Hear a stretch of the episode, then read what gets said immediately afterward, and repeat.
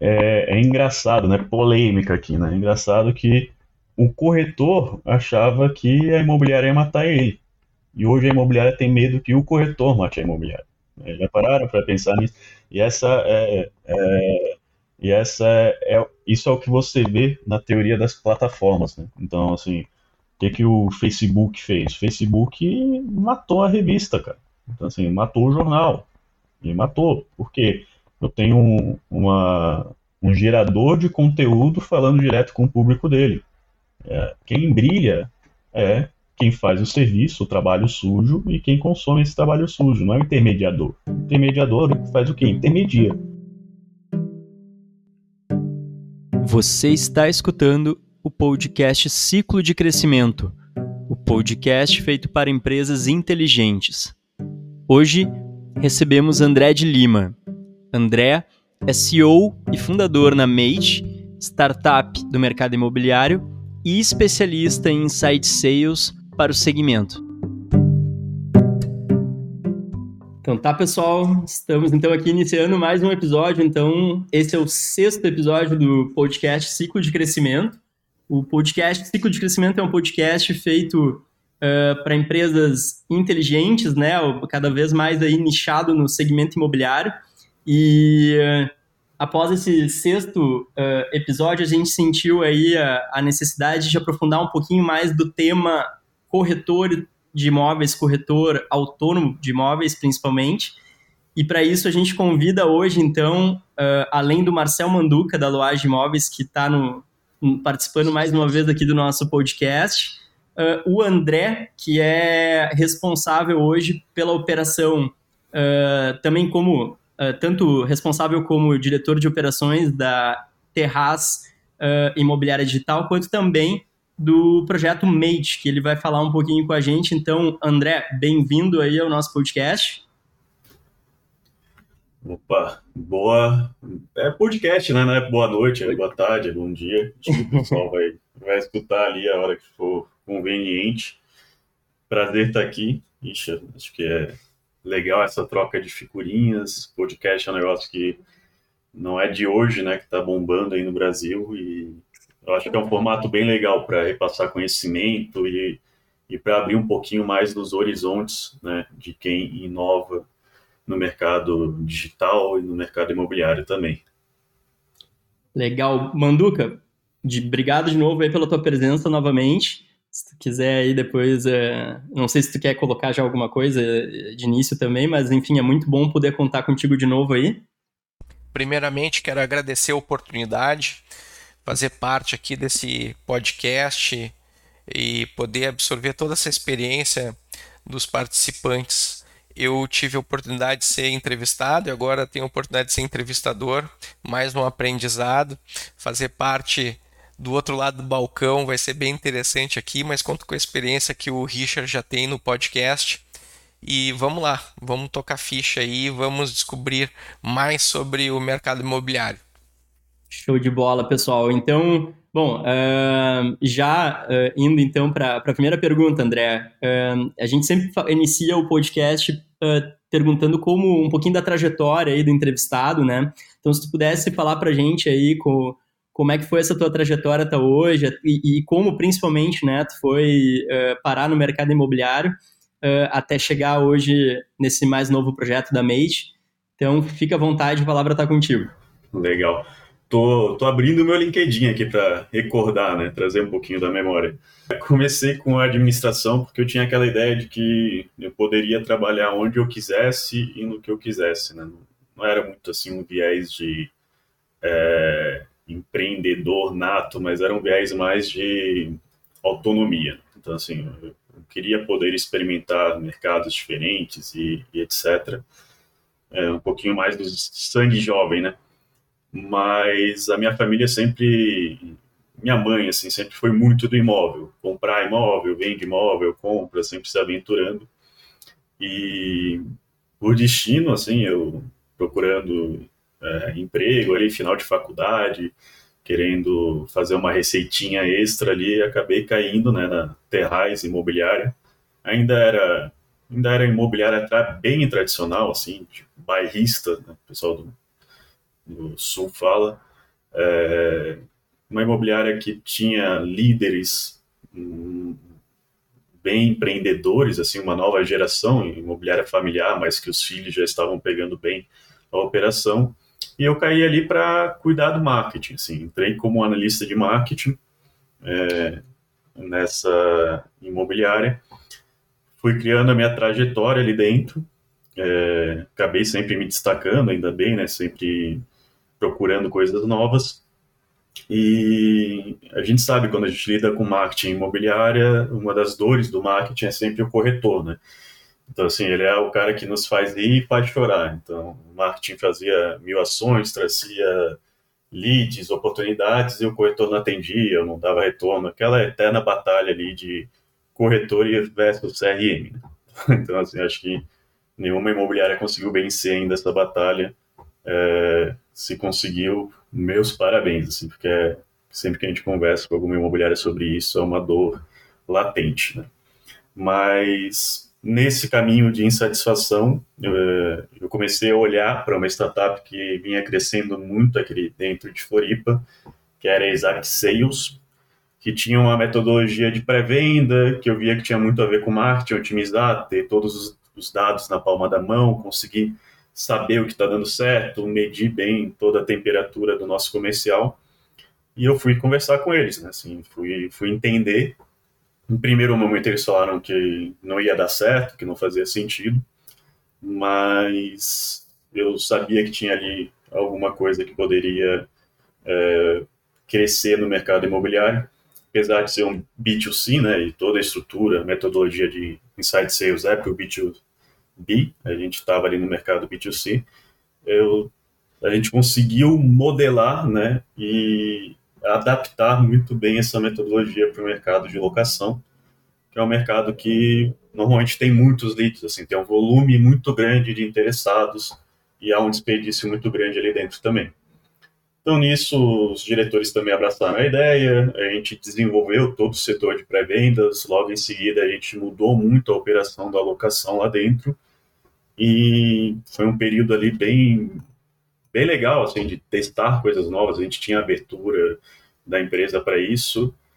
E em 2019, se eu não me engano, o grupo Brainoli, né, com toda a sua parte de inovação e startups, viu o que a gente vinha fazendo, porque nessa loucura aí de colocar pré-vendas para dentro da locação e sermos pioneiros nisso, né? É, a gente começou a fazer parcerias com rede de vistoria, com crédito pago, com Houseful, com Easy, enfim, a gente foi fazendo um monte de parcerias com startups que plugavam suas ferramentas dentro da nossa jornada de locação, porque além da porque além da pré-venda, a gente tinha uma meta que na época era muito ousada, que a gente queria fazer a locação como se fosse um check-in.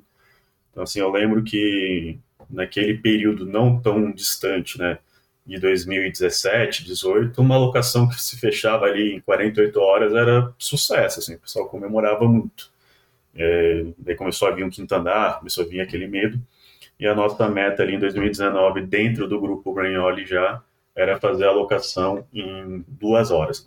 E, e a gente levou essa bandeira e conseguimos. Assim, a gente junto com todas essas startups que a gente plugou e trazendo otimização, a gente conseguiu fazer a alocação como se fosse um check-in.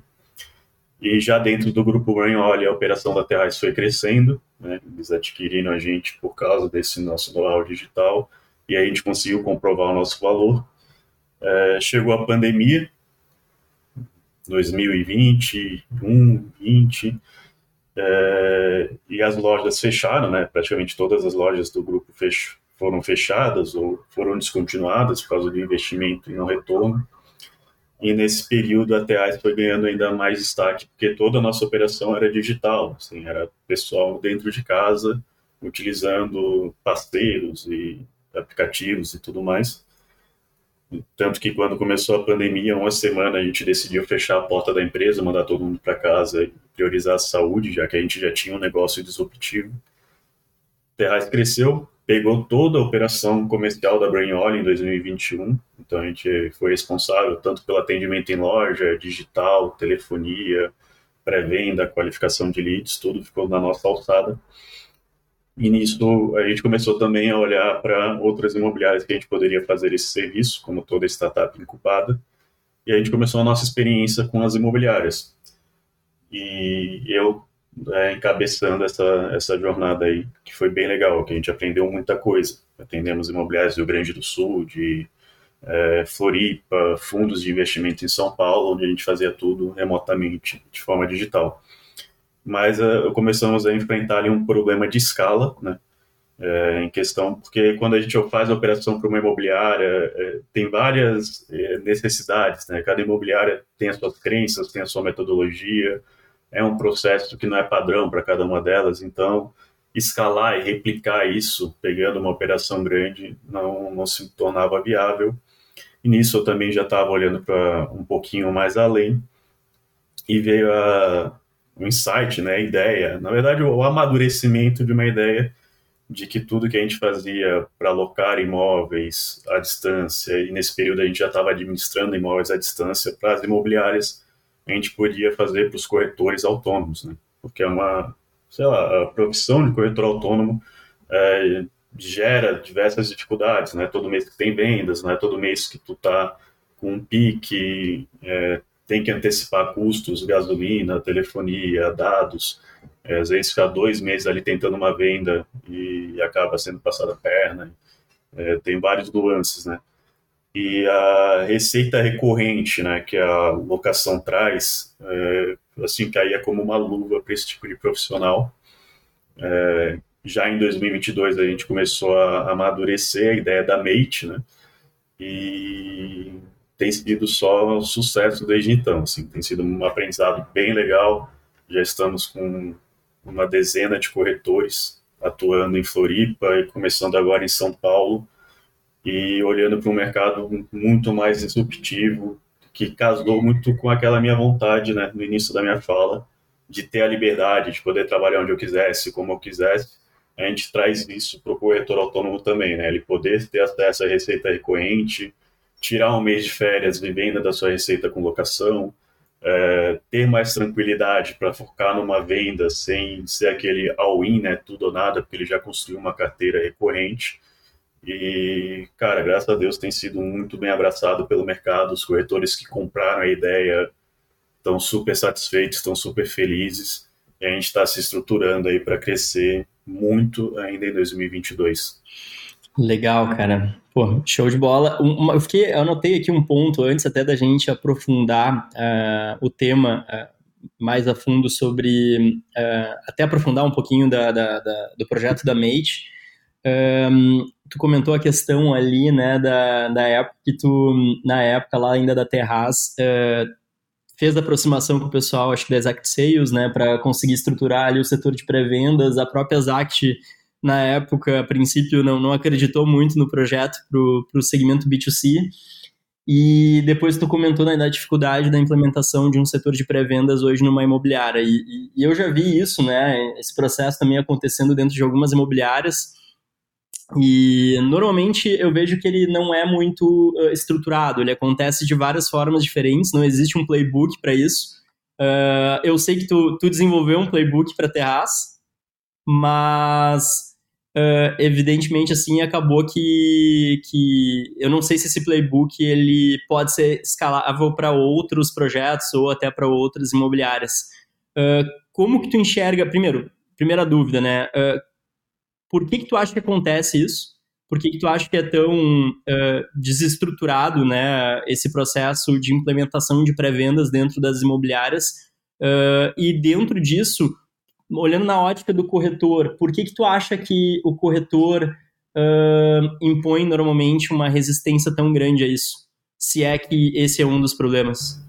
É legal esse ponto, gente. Assim, hoje a gente já tem uma leitura muito madura é, dentro disso, no entendimento a gente tem demonstrado nos bate-papos que a gente tem tido com imobiliárias, mini mentorias, que realmente a gente tem muito a acrescentar nessa discussão. É, primeiro, assim, por que, que a Exact Sales na época falou não, né? E quando eu falo Exact Sales, eu não falo a Exact Sales, eu falo o consultor, né? A pessoa que estava lá na frente, por que, que ela falou não. É bom ressaltar isso.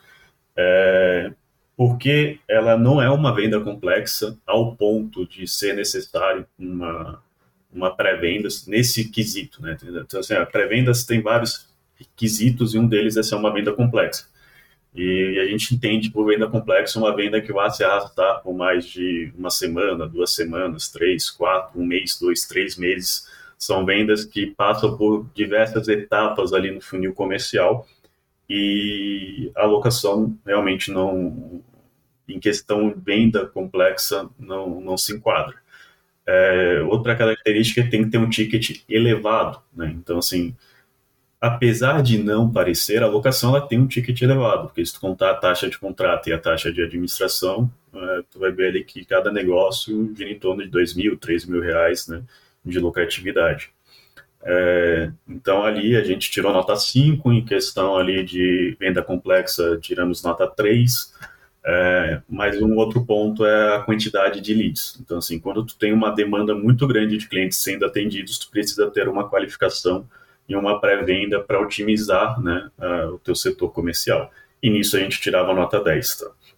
Então, com certeza, a pessoa que estava ali à frente olhou toda as, todas as características do negócio é, e entendeu que deu parecer falando assim, cara, não parece fazer sentido, investe mais em CS e tudo mais, mas também não, não foi didático o suficiente até para explicar para a gente, né, por quê, por que não, né, de forma que a gente conseguisse compreender, e ainda bem que não fez isso, porque senão talvez a gente não teria entrado de cabeça na pré-venda.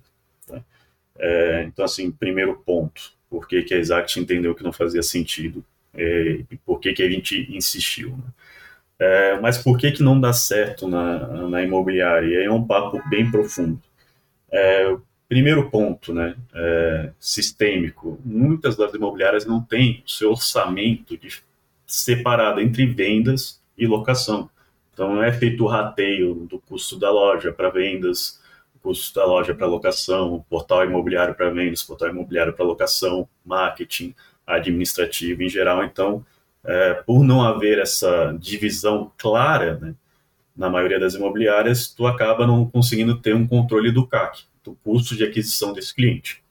E quando tu não tem o controle do CAC, tu fica meio que perdido em saber o quanto que tu vai colocar de mais custo na tua uh, aquisição. Né? Então, tem imobiliárias que a gente conversa de locação que o custo de aquisição de um imóvel de locação, levando em consideração estrutura física, luz, água, captador, marketing, chega a 5 mil reais. Então, é um negócio que vai te render ali, em média, 3 mil reais numa jornada de 12 meses, 4 mil reais e custa 5 mil. Então ela acaba é, patinando e não gerando lucro ali dentro e ainda vai ter que arcar com todos os custos administrativos.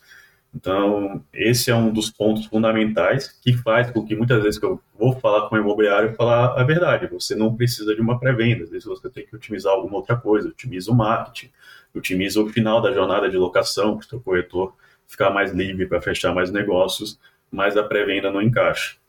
Então, quando a gente vai debater sobre o mercado, a principal causa que faz a pré-venda falhar é essa. Por quê? A pré-venda é uma estrutura cara. Né? É, brincar de pré-venda não é colocar um estagiário é, e pedir para ele estruturar, fazer a pré-qualificação de cliente acabou. Envolve muito mais do que isso. Tu até pode ter uma mão de obra mais barata, tá? mas precisa ter uma pessoa sênior, né? disposta a olhar todos os dados, as métricas, o CRM, verificar se o profissional está imputando as informações relevantes ali dentro, é, verificar se está tendo algum avanço comercial nas taxas de conversão. Então, para fazer o negócio acontecer de verdade, eu digo que tem que ter no mínimo dois, três pré-vendedores e um gestor ali em cima. E o custo disso numa operação que não tem um CAC saudável faz estourar a conta e essa uh, é, já, já nasce morta, né? Pré-venda já, já nasce sendo mal, vistas pelo, mal vista pelos diretores, pelas pessoas do financeiro, pelas pessoas da contabilidade, que estão sabendo que está tendo um custo fixo, alto, inserido ali dentro e que não estão vendo retorno. Né? E leva tempo para ter esse retorno. É, mas, digamos que, é, mesmo assim, o CAC está equilibrado, está tudo funcionando corretamente, outro erro na hora de implementar pré-vendas é não fazer o alinhamento correto né, com a equipe comercial. na época que eu ainda falava muito sobre pré-vendas, que agora uh, a Mate me tirou bastante desse cenário, é, em uma apresentação minha eu abria ela falando que antes de se implementar a pré-venda, olhar o CAC, estruturar toda a operação comercial, ver o tamanho da jornada e tudo mais, deveria ter um acordo entre os setores comercial e de pré-vendas. Um acordo claro, onde o setor comercial informa e delega ao gestor né, é, a, a estruturação de como vai ser feita a passagem de bastão. Então, pode ter uma imobiliária que entende que a passagem de bastão tem que ser feita na visita, porque os corretores estão de acordo com isso, que eles estão satisfeitos e alinhados com esse planejamento. Tem imobiliárias que não, a gente vai querer uma ligação mais complexa, vou querer uma meet, vou querer uma reunião. Então, isso tem que ser acordado entre o setor comercial, porque a pré-vendas ela serve ao setor comercial. Então, quando a pré-vendas vem de um gestor sendo imposta, sem ter um conhecimento claro da estrutura comercial dele, é, porque está hypado, porque ele vê em um webinar que foi vendido que a pré-venda fez sucesso na imobiliária, imobiliária A, B, C, D e E, quando ele insere aquilo e impõe ao setor comercial, ela, ela é mal vista. E daí o próprio corretor, ele acaba por sabotar o trabalho da pré-venda. E é algo natural, porque até então ele era a estrela do show, ele era a pessoa que comandava toda a operação comercial, que ditava né, os rituais da empresa, e agora ele está vivendo num, num, cenário totalmente diferente. Então, se for resumir o CAC, o desalinhamento com o setor comercial, a má utilização da, da sua jornada de locação, é, acho que são fatores que com que fazem que seja muito difícil implementar a pré-venda com sucesso no mercado imobiliário. Porque lembrando, né, se tu não tem uma margem grande para investir no teu setor comercial, tu acaba é, não gerando receita, não gerando lucro, e tu vai colocar um pouquinho mais de custo ali que, se for mal feito, vai gerar mais despesa e o teu CAC vai disparar. É, então, assim, depois de anos, essa é uma leitura bem clara do que a gente vê no mercado. É, mas assim, é uma, é uma metodologia fantástica, onde o comercial consegue realmente brilhar, mas tem que ser levado com bastante seriedade. Não é simplesmente colocar a estrutura de pré-vendas que o teu resultado vai alavancar. Não, é todo um setor, é toda uma mão de obra, é toda uma nova estrutura, é toda uma modificação na sua operação comercial. Enfim, né, a gente está aí tentando há anos já ajudar essas imobiliárias, sempre conversando com elas, trazendo um pouco da nossa experiência, até porque tudo que a gente vê nos livros é voltado para o B2B, tudo que a gente vê em webinars, livros, metodologias, blogs, é tudo para o B2B, né? nada para o B2C. Então... A própria, a própria receita previsível né? foi desenvolvida para B2B, né? Não... Ela, ela e foi... Ela, é, ela foi desenvolvida para B2B e lá nos primórdios, e eu, né, sou uma, eu sou uma pessoa muito metódica, assim, então eu estudo muito, eu vou, eu vou muito à frente, mas eu não, não necessariamente faço a operação, né? na época eu não fazia a operação. Então, eu mesmo era uma das pessoas que ditava que a operação de pré-vendas precisava ser feita via telefone, não poderia ser feita via WhatsApp. Eu, o cara não vai ver a tua entonação de voz no WhatsApp, tu não vai conseguir pescar se ele está engajado ou não está engajado no WhatsApp, tu não vai ter métricas né, de, de ligação no WhatsApp, mas com o tempo, né, eu fui entendendo, cedendo, e a minha equipe, a minha operação foi demonstrando que, na verdade, o cliente B2C, ele procura o um imóvel é, no trabalho dele. Ele está trabalhando, ele está fazendo outra coisa, e ele está ali procurando imóvel, mandando uma mensagem, mandando um e-mail, querendo ser atendido ou pelo e-mail ou pelo WhatsApp. Se tu ligar, ele não vai atender. Então, assim, é, é uma... não funciona, é simples assim. Se tu colocar uma operação de pré-vendas para falar com B2C via telefone, no horário comercial, não vai funcionar. Outras coisas que a gente foi aprendendo é que 50% dos leads são gerados fora do horário comercial. Né? Porque é quando a pessoa está em casa, né? à noite, de madrugada, olhando imóveis. Então, precisa ter uma estrutura pronta para atender nessas pessoas no horário. Porque a pré-venda tem seus rituais, né? Precisa atender rápido, precisa qualificar, precisa metrificar. E um dos principais realmente é a agilidade no atendimento. Então, assim, a pré-venda feita corretamente, muito certinha, é um divisor de águas.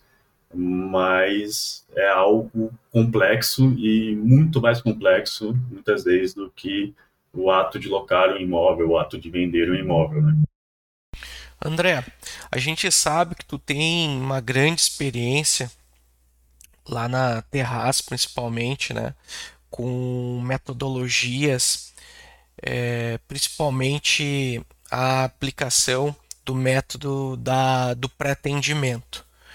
Mas ao mesmo tempo que isto é de certa forma uma novidade no mercado, né? não são, são poucas ainda imobiliárias que se despertaram para qualificar o cliente uh, antes que insira ele uh, para dentro do funil, vamos dizer assim.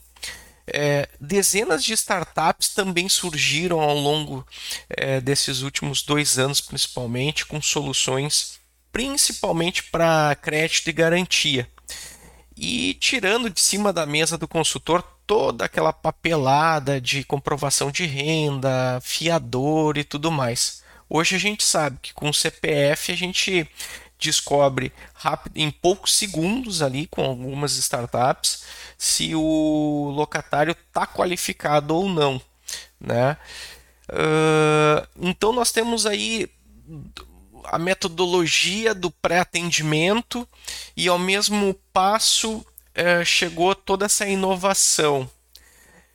Como que tu enxerga isso e como que um líder que hoje recebe tanta informação do mercado dizendo o que está certo, o que está errado, curso para cá, curso para lá, dizendo que é, o consultor que não qualificar o lead antes vai sair e desperdiçar uma visita. Como é que tu enxerga isso? É, depende, assim, tudo, tudo realmente depende. É, o, o que eu entendo assim de pré-atendimento e que daí tu falou de inovação dos líderes sedentos, né? É, eu acho que a gente fala muito do pré-atendimento, que é o que formou a, a Mate, né?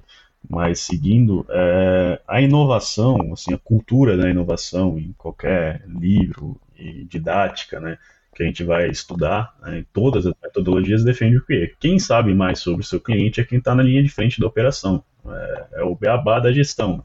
Então, seu funcionário de operação vai entender muito mais sobre o seu cliente, sobre a sua operação, do que seu funcionário tático, né, de gestão, e teoricamente, muito mais do que o, o C-Level, gestores. Né? É, ele que, que deve ser consultado e a inovação deve ser construída a partir dele. Porque quando a gente vai falar de teoria de inovação, é, startups, disrupção, é para solucionar uma dor, né? E essa dor é solucionada da ponta de um cliente. Você precisa criar um produto que solucione uma dor e quem está falando com o seu cliente o dia inteiro é, o, é, é a linha de frente, né? Então, quando há uma quebra de confiança nesse respeito e vem uma autoridade top to down, né, impondo um case que ele viu de sucesso em algum local que a gente sabe que às vezes o sucesso é inflado, nem realmente há aquele sucesso, né? impõe a, a traz um, um, desequilíbrio na sua empresa e que se não for muito bem gerido vai, vai atrapalhar muito. É, falando das particularidades do mercado de locação, sim, pela teoria, né, a qualificação tu tu verifica né, é, as, a, o quão pronto o cliente está para fechar, o quão aquecido ele está para fechar. E, se for olhar os itens, né, é, orçamento, autoridade, toda a metodologia lá, e for aplicar direto na pré-venda, cara, vai, vai rolar um, um enxame de clientes insatisfeitos falando que não conseguiram fazer a visita ao imóvel porque eles foram barrados, porque eles não têm crédito. E o que a gente aprendeu muito né, é, nesses anos de mercado é que o cliente, quando ele vai no imóvel e ele gosta do imóvel, ele arruma crédito. Essa é a realidade. Ele vai atrás do sogro, vai atrás do, do pai, do irmão, do emprego, ele, ele arruma o crédito. E não quer dizer que ele vai ser um mal pagador. Né? É porque, às vezes, ele, ele não tem as três vezes o valor do aluguel, mas é uma pessoa totalmente controlada, né? orçamento controlado, e ele vai pagar em dia. Então, é, é, mais um dos exemplos. Se a gente pegar o que está no livro e aplicar para o mercado de locação, até mesmo para o mercado de venda, que eu acho que é mais adepto, porque é uma venda mais complexa, é, demora mais dias, tem que ter uma gestão muito mais assertiva. Mas, enfim, são poucos os casos que eu vi que deu certo, mas olhando agora em particular para o de locação, é, no meu entendimento, a qualificação tem que ser em geral uma visita, né? E essa qualificação da pré-venda, ela é um ritual comercial. Então não deve ser imposto, né, um barramento. Você deve vender o quanto a sua empresa é boa, diferenciar os benefícios, explorar a dor, né, do, do seu cliente, mas não criar as objeções, né? É, claro, um, principalmente no mercado de locação, porque você tem que deixar o cliente lá visitar. Muitas vezes o cliente vai visitar o imóvel, vai se apaixonar pelo imóvel e ele vai arrumar o crédito. Se eu barro esse cliente ali atrás, às vezes é um imóvel que nem recebe tanta visita. Um imóvel que está ali empacado, tem dois, três clientes querendo ele por mês, né? E isso é um do, uma das pegadinhas aí do, da pré-vendas quando a gente aplica no mercado imobiliário. E daí, quando a gente vai aplicar em venda, não adianta. É um mundo totalmente diferente. A equipe que trabalha com locação não deve nunca trabalhar com venda ao mesmo tempo. E André, a gente sabe que no Brasil as operações imobiliárias são muito diferentes, né? Aqui em Porto Alegre mesmo, de um, uma região para outra, não existe um certo e errado, mas a gente percebe que é, muda muito a metodologia que é aplicada. Até porque quando a gente recebe um, um, um, um novo colaborador lá na, um novo profissional lá na imobiliária, lá na Luage, a gente vê que ele chega com uma cultura e muitas vezes estranha o nosso processo. Com a adição do pré-atendimento, esse time não vai entrar em atrito com o time dos consultores, desses corretores de imóveis? Será que um não vai em algum momento engolir o outro, justamente porque essas fintechs trazem soluções de otimização e tornam essa esteira cada vez mais digital, menos burocrática? É, o time do pré-atendimento com um relacionamento tão próximo do cliente, ele acaba tendo um contato e uma exposição muito maior que a do corretor. E em algum ponto um não vai acabar eliminando o outro. É, como é que tu, qual é a tua visão para essa pluralidade de metodologias que existem na, no setor de locações? É, como imobiliária é diferente, né? Cada imobiliária é diferente uma da outra. É, é, é, é incrível assim o quanto tem de diferenças de operação de imobiliárias da mesma cidade, e, dos mesmos estados e, e regiões, né? Esse é até um dos motivos que a gente deu um passinho para trás quando a gente estava atendendo esse, esse público em específico. É, um dos motivos ali do atrito, né? Tu tocou nesse assunto, o atrito entre o setor comercial e a pré-venda, é porque não somente o corretor, né, mas também os donos de imobiliário até um certo tempo acreditavam que eles iriam criar uma ferramenta que o locatário locasse sozinho, que não precisasse da, da ação do corretor. É, isso não é segredo para ninguém, e, e, é isso que os corretores sentem né, quando vem a pré-venda e todas essas tecnologias. É, o que é, passou despercebido na, na, visão de muitos né, é que no imóvel de varejo, onde todo imóvel é diferente um do outro, onde todo acesso ao imóvel é diferente um do outro, onde todo proprietário do imóvel é diferente e as particularidades são imensas, é praticamente uma tarefa, uma tarefa homérica padronizar todo esse atendimento. Você precisa ter um, um visitador, né, ou um corretor intermediando essa negociação, ou deixar o proprietário é, fazer isso por conta. Só que normalmente o proprietário coloca numa imobiliária porque não quer fazer isso, né? É, então a insatisfação já começa por aí. Né? A insatisfação do, do setor comercial já começa por aí com medo de que a pré-venda e essas ferramentas vão salvar, é, vão, quer dizer, vão substituir o emprego deles. E essa é até uma das maneiras da MIT. A gente entendeu, né, anos de pré-venda, que apesar de não ser uma venda complexa em tempo, é uma venda complexa em operação. E que ter um corretor na linha de frente, responsável pelo imóvel, atendendo, visitando e negociando com o proprietário, é o que traz a diferença e é o que traz a satisfação para os proprietários. Né?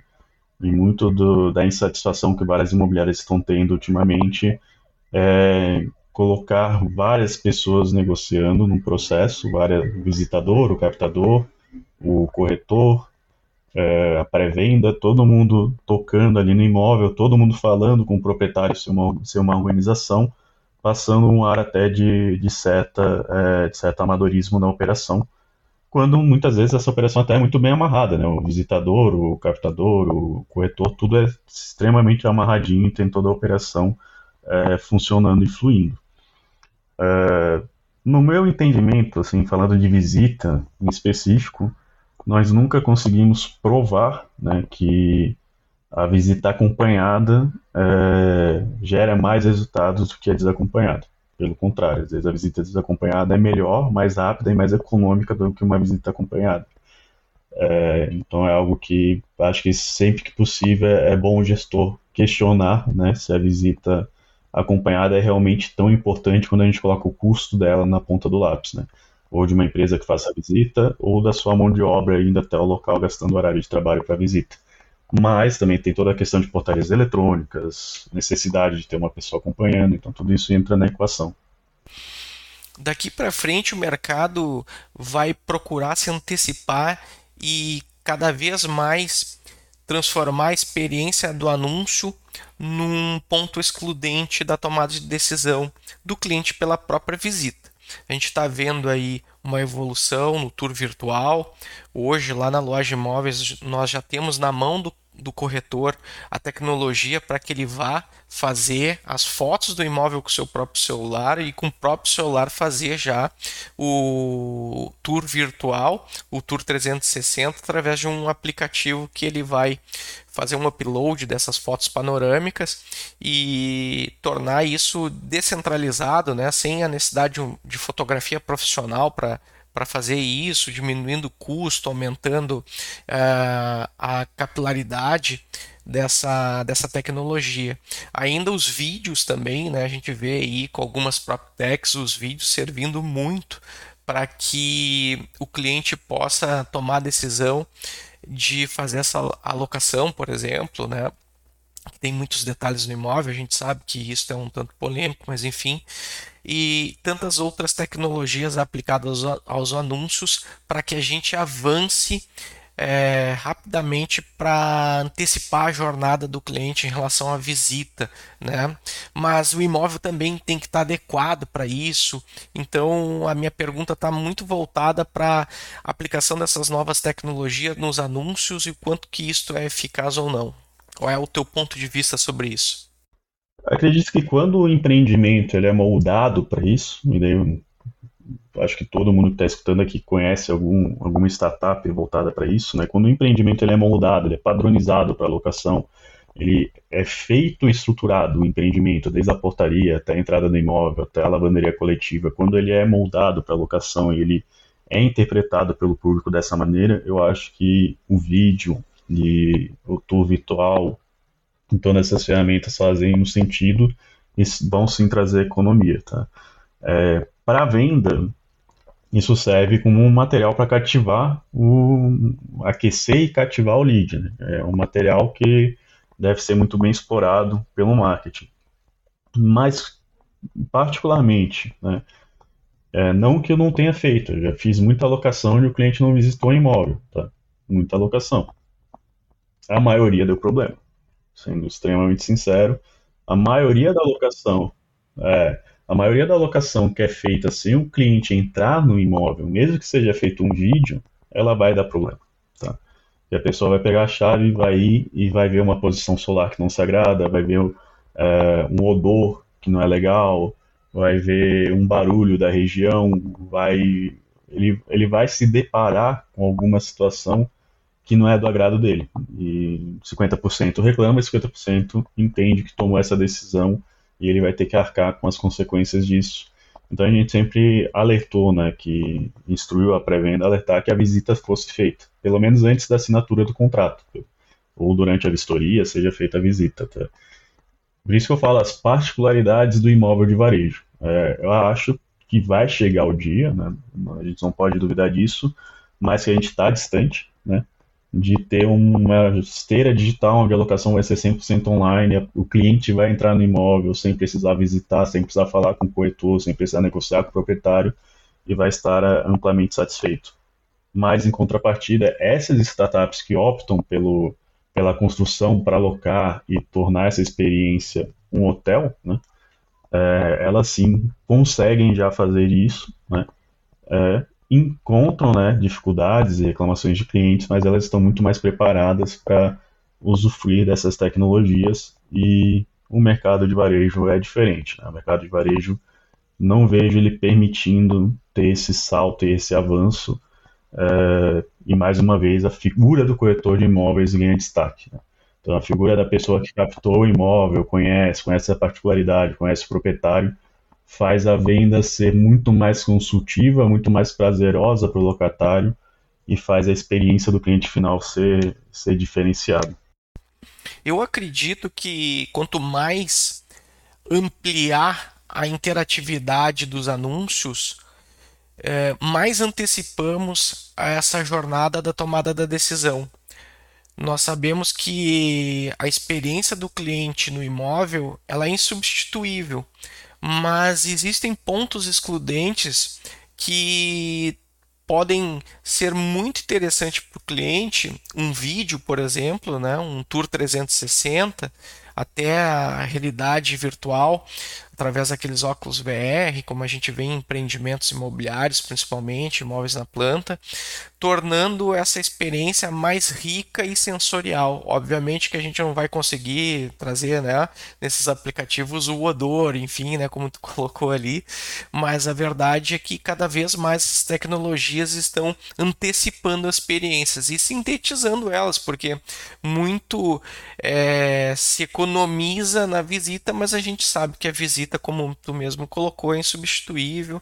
E hoje aí tem empresas dentro de Construtex também, né, que estão trabalhando aí para que no, no, ramo da locação haja uh, serviços uh, já padronizados que diminuem essa, essa visão negativa de surpresas que vão encontrar e que não são agradáveis dentro dos imóveis que são usados ou imóveis que não estão preparados dentro até do próprio área, as áreas de uso comum, né, os condomínios não estão preparados para receber é, inquilinos, como tu mesmo colocou, né? É, tudo volta para o CAC, né? Então, assim, todos esses recursos, é, tour virtual, foto profissional, é, fechadura eletrônica, custo com visita, custo com pré-venda, tudo isso volta para o CAC. Então, assim, se tu tem uma operação onde tu conhece bem o custo de aquisição desse teu cliente, conhece bem é, é, a tua estrutura comercial e a jornada do teu cliente. Se tu conhece bem isso e cabe colocar essas ferramentas ali dentro, onde o custo não vai aumentar e vai otimizar a receita, beleza, show de bola, vai lá, coloca tudo. Mas antes da pré-venda, acho que as imobiliárias pecam muito em não fazer o básico, né? Olhar a pauta diariamente, ajustar o preço da pauta, olhar a métrica de imóveis que estão sendo visitados, eles não, não estão sendo locados, que nem o Marcel falou, é, olhar a qualidade do anúncio, é, entender, né, um, que o máximo, uma das, a, a maior é, ação que a gente pode fazer no imóvel de varejo é controlar o valor dele, porque o imóvel que está no valor certo é locado, o imóvel que não está no valor certo não é locado, é lei de oferta e demanda, né? então traz economia para o proprietário local imóvel com desconto hoje do que deixar ele três meses empacado. Então tem várias ações né, de marketing, de é, qualificação de pauta, de qualificação do proprietário, né, de qualificação da tua equipe comercial, que são muito mais baratas, trazem muito mais resultado, que podem ser feitas antes da pré-venda. E aí sim, a partir do momento que isso tudo está perfeito, está andando, tu está gerando leads em quantidade, precisa ter uma qualificação, coloca pré-venda, coloca as ferramentas, né? mas toda a esteira da tua imobiliária tem que estar setada antes disso, tanto a captação, divulgação, qualidade do anúncio, geração de leads por oportunidades de negócio. Então tem várias outras ações mais baratas e econômicas que vão trazer receita e vão trazer otimização de processos. E daí sim, quando a equipe comercial estiver sobrecarregada, a pré-venda vai cair como uma luva. O podcast Ciclo de Crescimento é um produto original Nivo Acesse www.nivo.com.br e conheça nossas soluções de tecnologia e dados para o mercado imobiliário. Show de bola. Uma, uma ponte já para o projeto da Mate agora, André. Uh, a gente falou ali, tu acabou, até tu citou, né, da, dessa, desse medo muitas vezes, né, que o mercado e dessa a, a crença, né, de que o corretor iria acabar da tal da desintermediação e as imobiliárias iam se tornar digitais e, e a gente ia ter um processo de locação uh, aonde talvez não se necessitasse desse intermediador. Que, como tu comentou, a gente vê que o, o mercado aí tá, tá, tá provando justamente o contrário. Por outro lado, a gente vê, uh, e já fazendo a ponte aí com o projeto da Mente, que o corretor talvez esteja cada vez menos dependente da imobiliária. Né? A gente vê aí muitas vezes os corretores uh, uh, trabalhando de maneira autônoma, fazendo o seu, se qualificando, inclusive, para fazer o seu próprio marketing, né? o seu uh, marketing pessoal e, e, e, muitas vezes até agregando valor né, ao produto. de uma maneira bem substancial. A gente tem vários cases aí no Brasil, né, de, de de corretores que acabam se destacando nesse sentido. E, e, e, e, aí vai, eu vou chegar a minha pergunta para ti, né? Uh, olhando por esse prisma, né? Uh, isso foi uma, um, vamos dizer assim, dos indicadores de oportunidade que vocês levaram em consideração no projeto da Mate? E se sim, como vocês imaginam o futuro aí do corretor imobiliário no mercado? É, é engraçado, né? Polêmica aqui, né? É engraçado que o corretor achava que a imobiliária ia matar ele. E hoje a imobiliária tem medo que o corretor mate a imobiliária. É, já pararam para pensar nisso?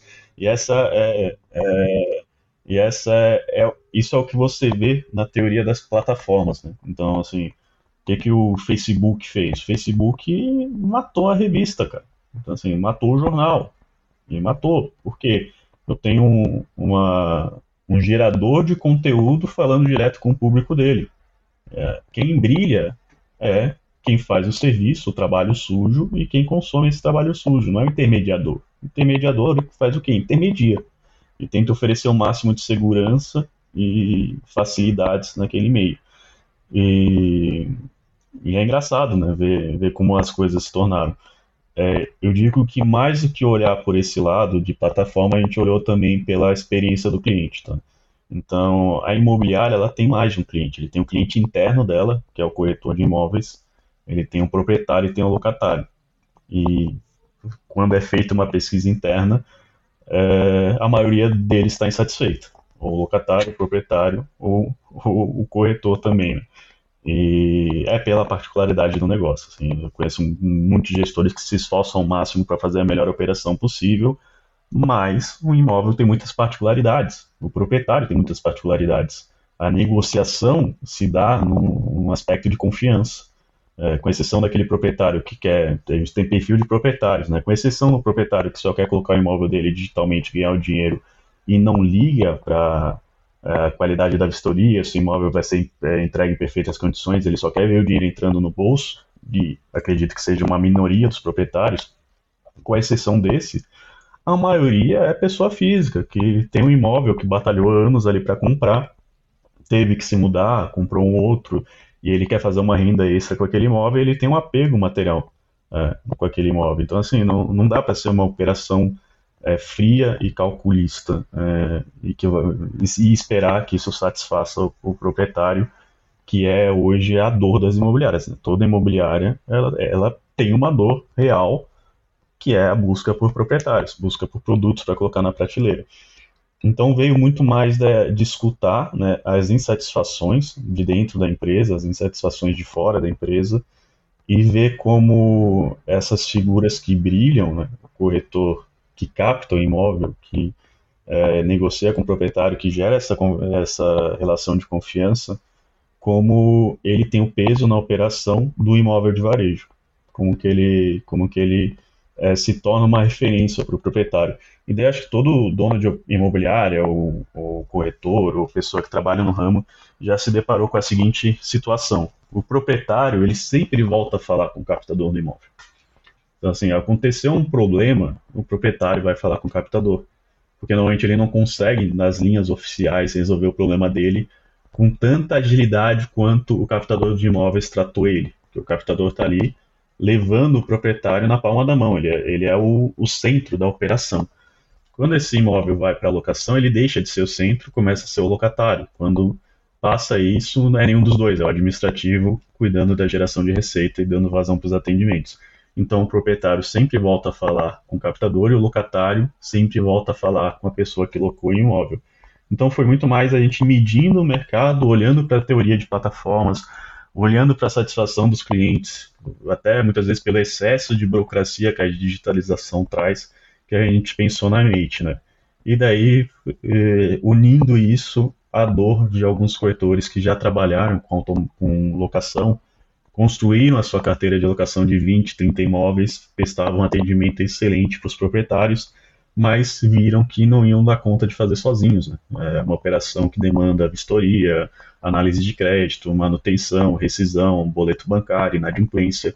Então é praticamente desumano acreditar que uma pessoa vai conseguir sozinha levar mais do que 20, 30 contratos.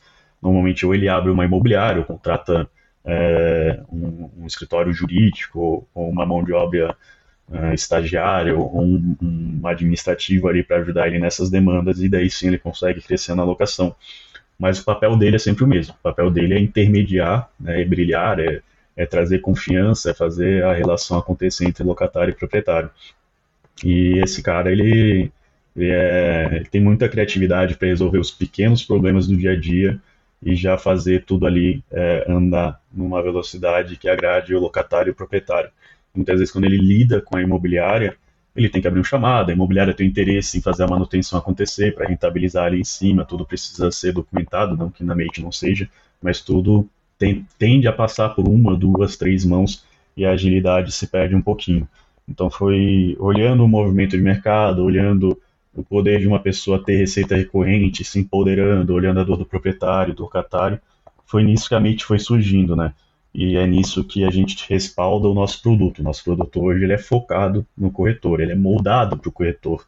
O corretor é a estrela e é quem a gente tem de atender, seja com qualificação, com tecnologia, com atualizações no nosso processo de locação e de administração, porque a gente entende que a gente está muito mais perto é, de ver o corretor né, é, de imóvel de varejo substituindo a imobiliária, que nem tem acontecido com vendas, muitos corretores autônomos estão brilhando mais do que quando trabalhava na imobiliária, do que a imobiliária conseguindo matar o corretor e fazendo todas as locações acontecerem de forma automatizada. Acho que é um desses lados aí vai se destacar um pouco mais, mas o Brasil é imenso e vai acabar tendo espaço para os dois passa por uma personalização também do atendimento, então, né? É, acho que é muito mais isso, talvez, né? É, com o corretor autônomo, é, tu, tu quebra, vamos dizer assim, tu não quebra, mas tu encurta alguns processos que normalmente seriam mais burocráticos, talvez, aí com o intermediador. Né? O Brasil é imenso, né? E essa personalização vai vir da imobiliária quanto do corretor, e acho que vai ter sempre espaço para os dois, né? Então, como há espaço para imobiliária digital, há espaço para imobiliária tradicional, vai haver espaço também para o já tem esse espaço, né? Já existe um mercado imenso é, de locação informal e com corretores autônomos é, que trabalham e têm as suas pequenas carteiras. Eu acho que a Mate entra para trazer mais força para esse mercado que já existe e os três vão, vão coexistir, né? Os três vão estar sempre ali em voga até realmente chegar alguma empresa mais disruptiva, os empreendimentos chegarem num padrão. É, vamos olhar para o cenário hipotético da curva da inovação e da é, é, o quão acessível fica a tecnologia, né? Vamos olhar para essa curvinha aí, que todo empreendimento tem reconhecimento facial e controle para visita, que todo empreendimento tem fechadura eletrônica, que todo empreendimento é, permite né, um contrato inteligente. Eu acredito que quando chegarmos a esse patamar, ou mais próximo desse patamar, aí sim a figura do, do corretor pode ficar um pouquinho mais fragilizada, e aí sim né, é, pode ser que o imóvel de varejo seja locado num clique. Mas como a gente ainda não viu isso em países desenvolvidos, né, acho que é um, é um, vai levar muito mais tempo do que a gente imagina para tudo isso daí estar acontecendo, né? É, então, vai sempre existir, né? Vão existir, na verdade, o, o proprietário e o locatário vão ter muito mais opções de, de locação, né? e a experiência do cliente vai ser cada vez mais levada como prioridade. Legal, cara. Bom, é, indo para os finalmente da nossa entrevista, então, André, a gente sempre faz um bate-bola aí no final com os entrevistados. E vamos lá então, uma ferramenta aí que tu, eu até sei qual é a tua resposta, mas uma ferramenta imprescindível no teu dia a dia de trabalho. Cara, hoje uma ferramenta que eu estou usando bastante, e acho que tu não vai saber essa, assim, mas é que tem servido para organizar toda a demanda do time, trocar informação, figurinha, é, é o Discord, é tipo um Slack, né? Então, assim, é uma ferramenta onde a gente consegue criar canais ali de comunicação. Isso daí falando para gestão, né? Então, assim, para gestão é, é uma, né? Eu vou falar essa porque é que está em voga no meu dia a dia, mas tem uma série Legal, cara. E um livro aí que tu esteja lendo ou leu recentemente? Cara, um, um livrinho aí bem interessante que recentemente foi traduzido para o português e que eu acho que é livro de cabeceira, né, para qualquer gestor de, de meio, né, meio de gestão, ele que liga ali a, o estratégico ao operacional e que todo o cara de estratégico acho que é bom ler também, saber a gestão de alta performance do Andrew Groove, que é o ACO da Intel. É um livro de 1995, né?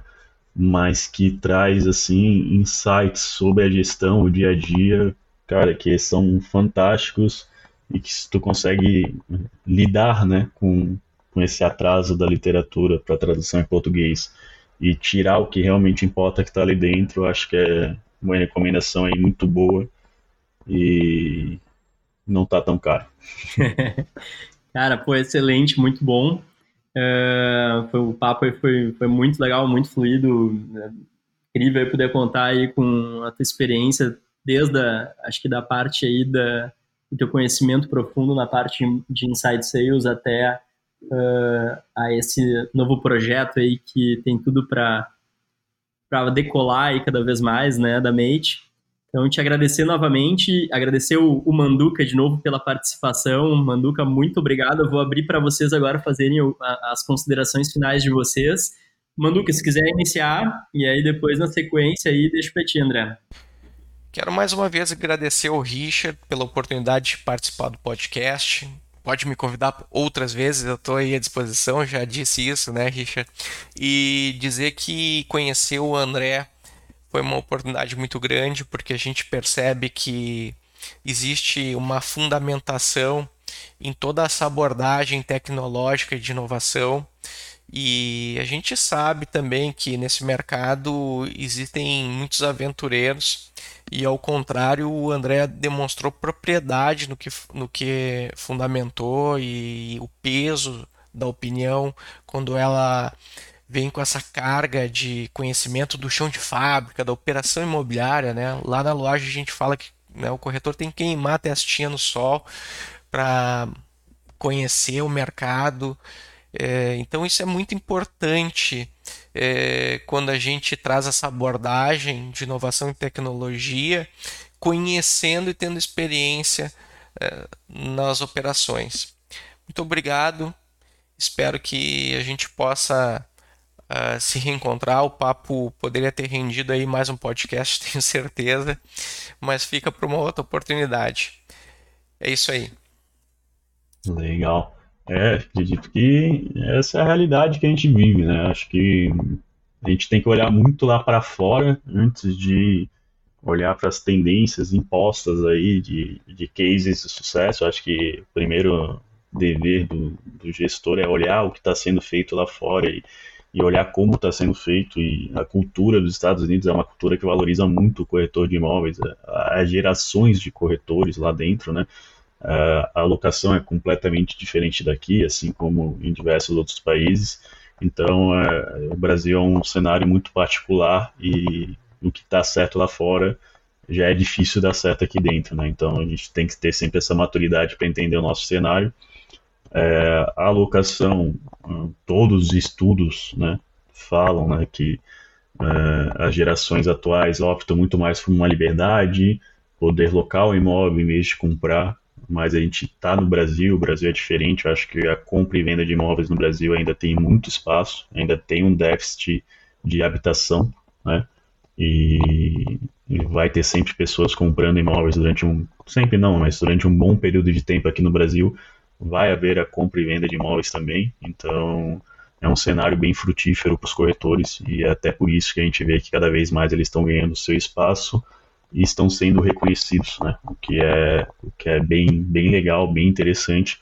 Dito isso por uma pessoa que já achou que conseguiria acabar com eles, né? Ele mais jovem, achando que essa tecnologia iria vir para trazer todas essas disrupções, mas quando mais a gente se aprofunda no imóvel de varejo, no dia a dia, no público, no cliente, né, no proprietário, no locatário, no dia a dia deles, a gente vê o quanto o corretor, o captador, a pessoa que está intermediando ali, o quanto ela tem de peso nessa relação e o quanto ela consegue é, vender a sua imagem e, e, ser vendedor, vendedor mesmo, né? Não é aquela pessoa que está vendedor aquela pessoa que está ali querendo tirar um, uma grana extra, mas não, aquela pessoa que é um vendedor consultivo, é a pessoa que vai passar confiança, é a pessoa que você vai recomendar para os outros. Então, o espaço para esse tipo de profissional sempre vai existir. Excelente. André, Marcel, muito bom. E, e sigam, sigam a Mate Brasil nas redes sociais, Mate Brasil. Sigam. Isso aí. Pessoal, muito obrigado aí. Ótimo poder contar com vocês. O papo foi excelente. Bom, boa noite aí para todos. Para saber mais sobre o ciclo de crescimento, acesse www.nivo.com.br ou acesse nossas redes no YouTube, Spotify, Instagram e Facebook. Até o próximo episódio.